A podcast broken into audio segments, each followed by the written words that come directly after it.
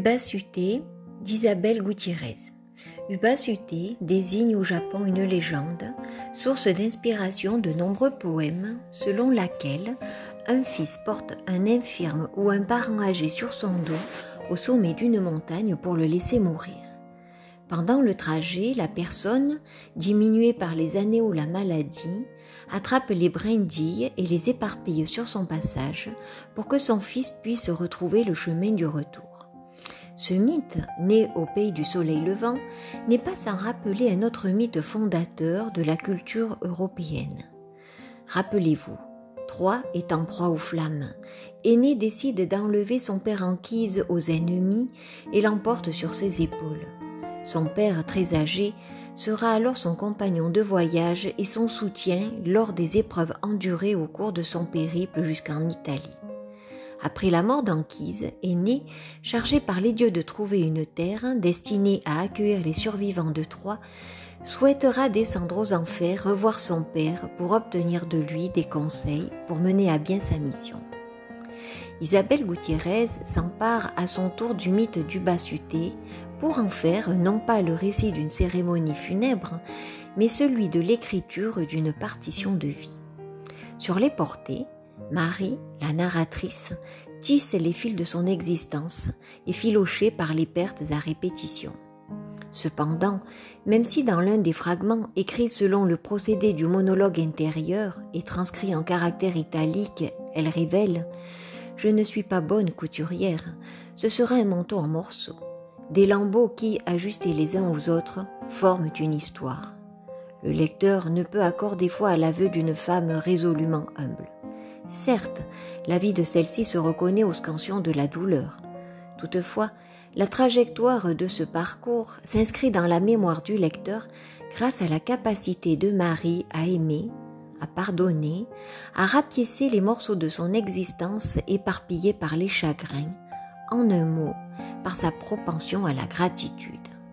Gratitude vient du latin gratus qui signifie qui témoigne et mérite de la reconnaissance.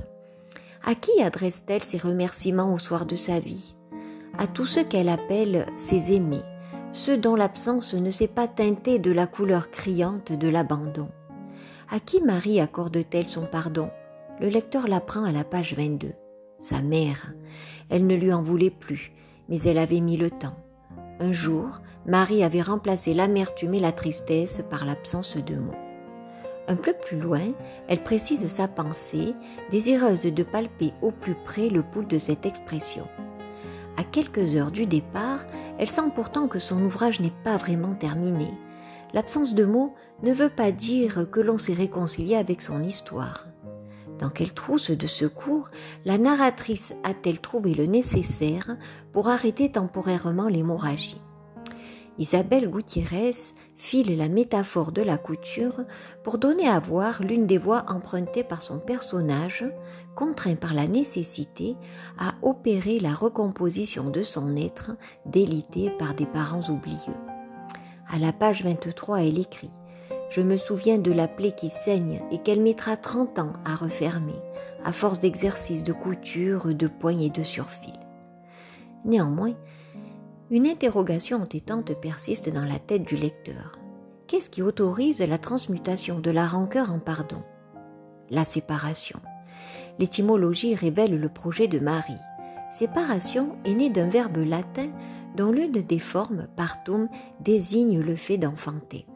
On le retrouve dans le nom parturiente pour désigner les femmes qui accouchent, ou encore dans le mot parent.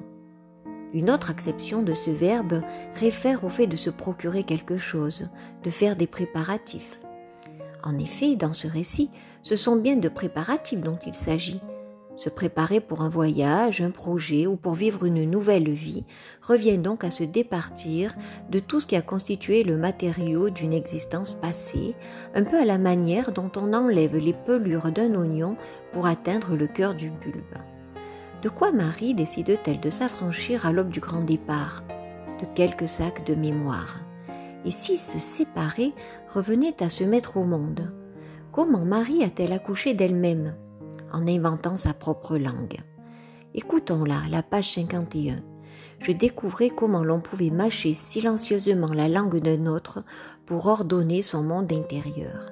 Ainsi, Marie apprend au lecteur que la naissance d'une langue personnelle, nécessaire pour découvrir son être intime, comprendre son rapport au monde, ne peut advenir qu'à certaines conditions.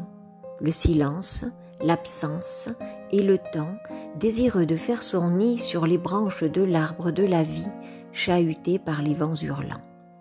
Page 50, on apprend également à quelle source littéraire elle a puisé pour façonner le visage de sa propre langue et les raisons pour lesquelles elle l'a retenu, l'éveil des sens.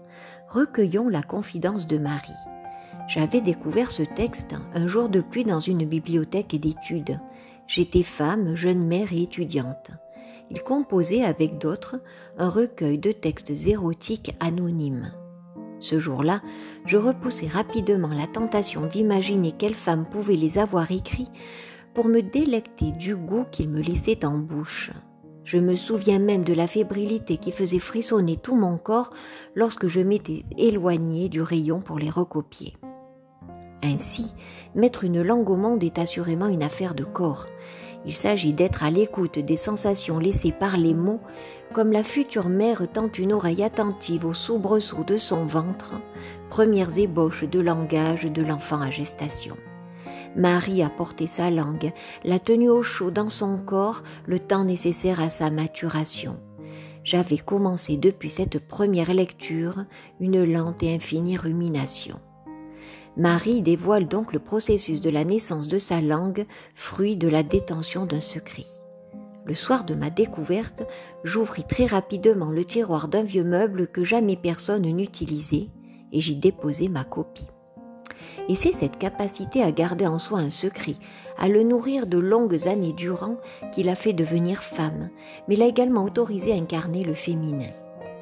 Si cet accès à la connaissance de soi passait par l'expression de la créativité propre à chacun d'entre nous, un mythe grec peut nous aider à élucider cette question, celui de Pénélope, l'épouse d'Ulysse et la mère de Télémaque.